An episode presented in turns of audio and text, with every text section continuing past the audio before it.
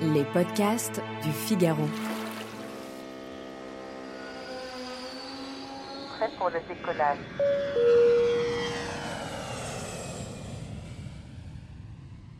Bonjour Chiara Pellas. Bonjour. Alors vous êtes la cofondatrice de Molo. C'est une plateforme collaborative lancée en mars dernier qui aide les voyageurs à organiser des voyages bas carbone en mettant en avant des itinéraires en train. Première question, pouvez-vous nous expliquer comment ça marche exactement cette plateforme? Alors Molo, c'est comme euh, vous venez de le dire, une plateforme collaborative où chacun peut rentrer son itinéraire qu'il a fait en Europe ou même ailleurs en train. Et l'idée, c'est pas d'être un comparateur, c'est pas forcément d'avoir tous les trajets du monde possible, mais c'est vraiment de montrer qu'il y a tout un tas de destinations qui sont accessibles en train et de, faciliter au maximum ensuite euh, le passage à l'action en donnant toutes les informations nécessaires pour réaliser l'itinéraire, donc c'est-à-dire le temps de trajet, euh, les différentes étapes, les endroits où on va réserver ses billets, et puis où tout le monde peut aussi euh, indiquer des, astuces ou des choses à savoir sur, sur les différentes étapes, et donc avoir toutes les informations au même endroit pour réserver son itinéraire. Et puis aussi, euh, l'idée derrière tout ça, c'est de, faire comprendre à tout le monde qu'on peut profiter du trajet, que le trajet fait partie du voyage, et donc de donner des, informations sur ce qu'on va découvrir sur le chemin, les villes qu'on va découvrir et ce qu'on peut faire. Euh, quand on s'y arrête. Et justement, on va parler d'un type d'itinéraire assez précis puisqu'on va parler du train de nuit. Le 11 décembre prochain est relancé le train de nuit Paris-Berlin, près de 10 ans après sa suppression, il sera opéré par la SNCF, la Deutsche Bahn qui est l'équivalent de la SNCF en Allemagne et EBB qui sont les chemins de fer autrichiens. Trois allers-retours seront assurés chaque semaine. En quoi est-ce une bonne nouvelle? Et je vais même plus loin. Peut-on parler de l'ouverture d'un nouveau chapitre dans l'histoire du train de nuit en Europe? Ben, Bien sûr. Finalement, c'est un ancien chapitre qui se réouvre parce que les trains de nuit en Europe euh, ont quand même une longue histoire et se sont, ont été euh, fermés progressivement il n'y a pas si longtemps que ça. Et là, on commence à se rendre compte que finalement, c'est une très bonne initiative pour voyager loin en peu de temps et de manière assez économique.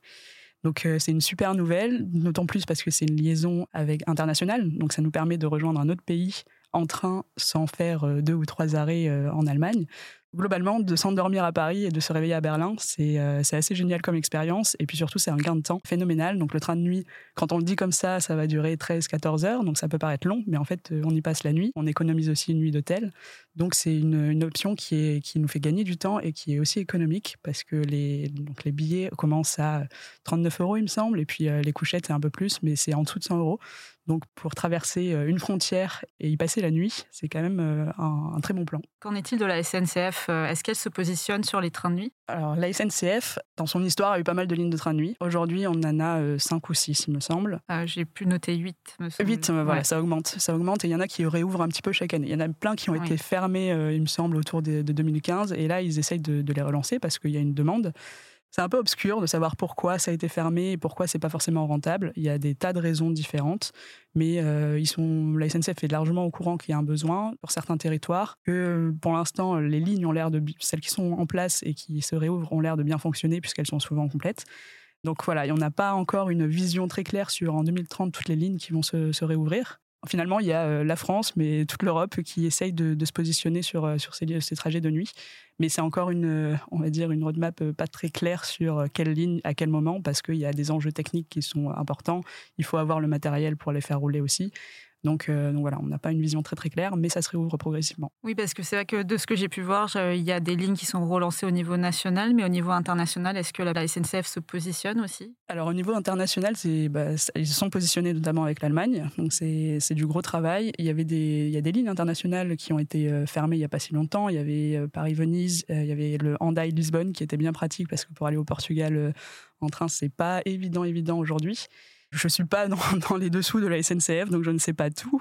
Euh, je sais que ça a été fermé il n'y a pas longtemps pour certainement des bonnes raisons. Par contre, qu'ils sont en étroite collaboration avec toutes les compagnies euh, européennes pour, euh, bah, pour essayer de, faciliter la vie aux voyageurs sur ces voyages internationaux. Donc, ce qui a été fait avec Berlin, j'imagine qu'il y a des discussions pour que ça se fasse avec d'autres pays. En tout cas, je l'espère. Et est-ce qu'il y a des lignes iconiques qu'il faut absolument emprunter en train en train de nuit euh, bonne question. Alors déjà sur, euh, je vous invite à aller voir donc sur la plateforme Molo, on a toute une section qui est dédiée au train de nuit, donc avec tous nos itinéraires qui comprennent un train de nuit. Moi personnellement, je n'en ai pas euh, pris partout en Europe. J'en ai fait certaines avec OBB, mais toutes les, lignes de train de nuit phare, je les ai pas forcément faites.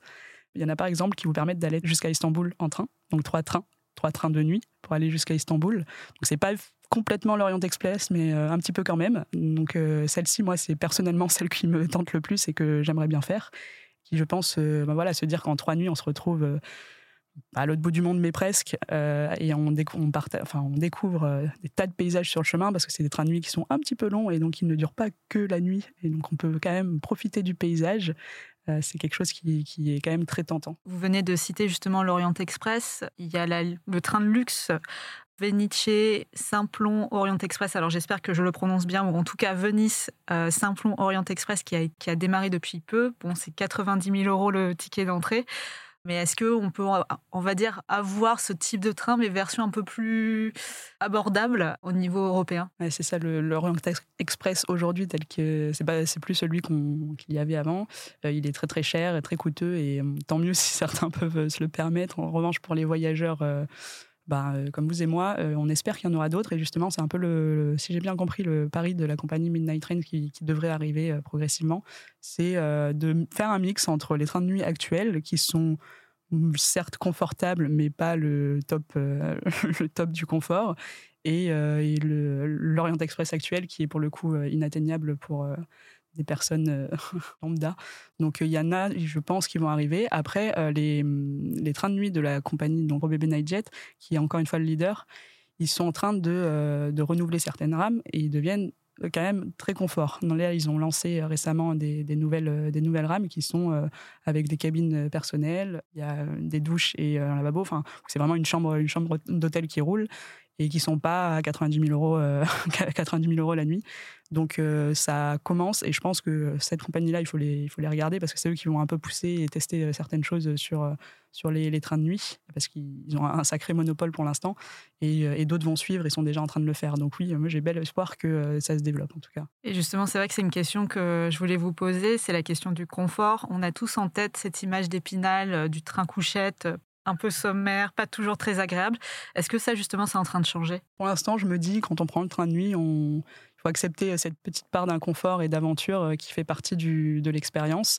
Les trains de nuit en France, euh, globalement, euh, quand on prend la couchette et la couchette en première classe, sont relativement confortables. Après, il y a des choses qu'on ne peut pas complètement supprimer, à savoir bah, le, bruit quand on voyage en train de nuit, les arrêts pendant la nuit.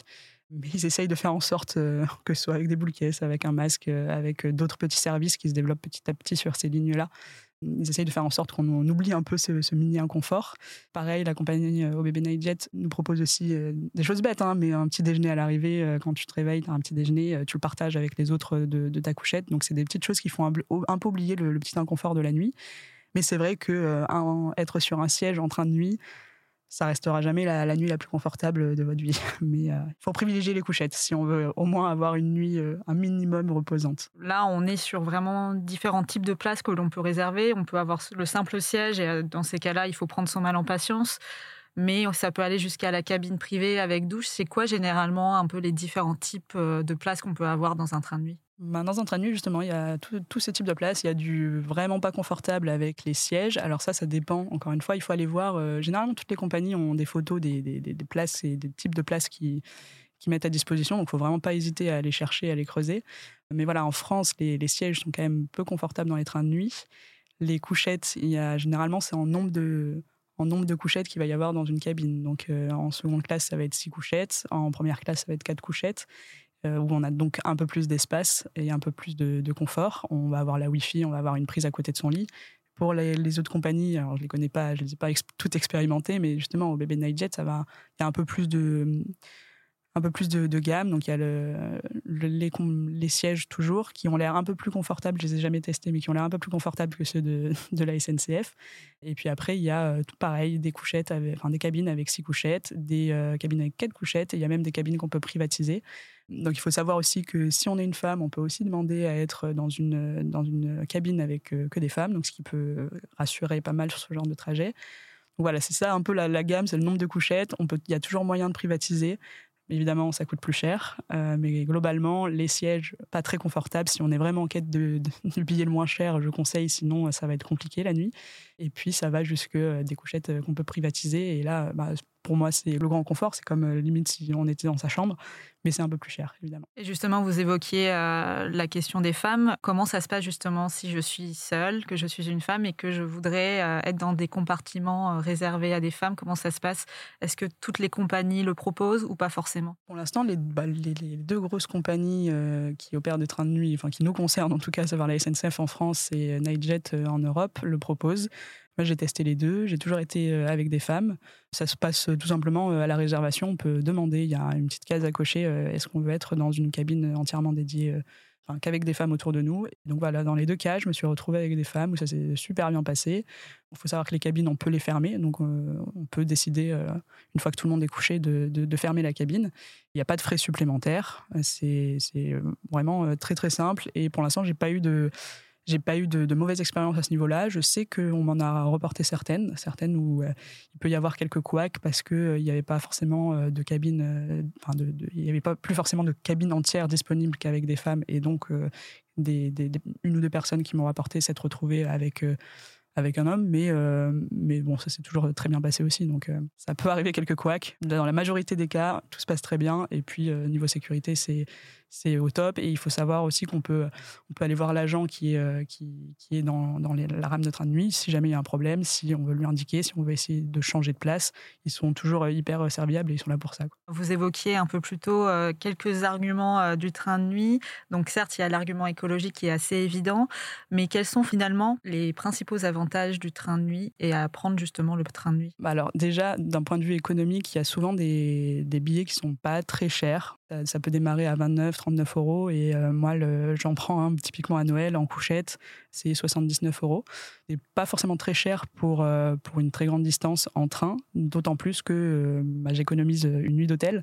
Donc d'un point de vue économique, c'est top. Et puis aussi, je pense que si on enlève l'aspect économique écologique, c'est une expérience à part entière qui est très sympa en termes de voyage. Moi, je, je sais que je vais rentrer, je vais rentrer de Noël du Danemark en train de nuit. Je me dis que bah, quand je pars du Danemark, mes vacances sont plutôt terminées. En fait, non, elles sont pas complètement terminées parce que j'ai encore cette petite expérience où euh, je vais prendre un train de nuit, je vais rencontrer des gens. Donc c'est sûr qu'il peut toujours y avoir des, exceptions avec euh, des mauvaises rencontres, même si j'en ai jamais entendu. Mais globalement, on, va quand même rencontrer du monde.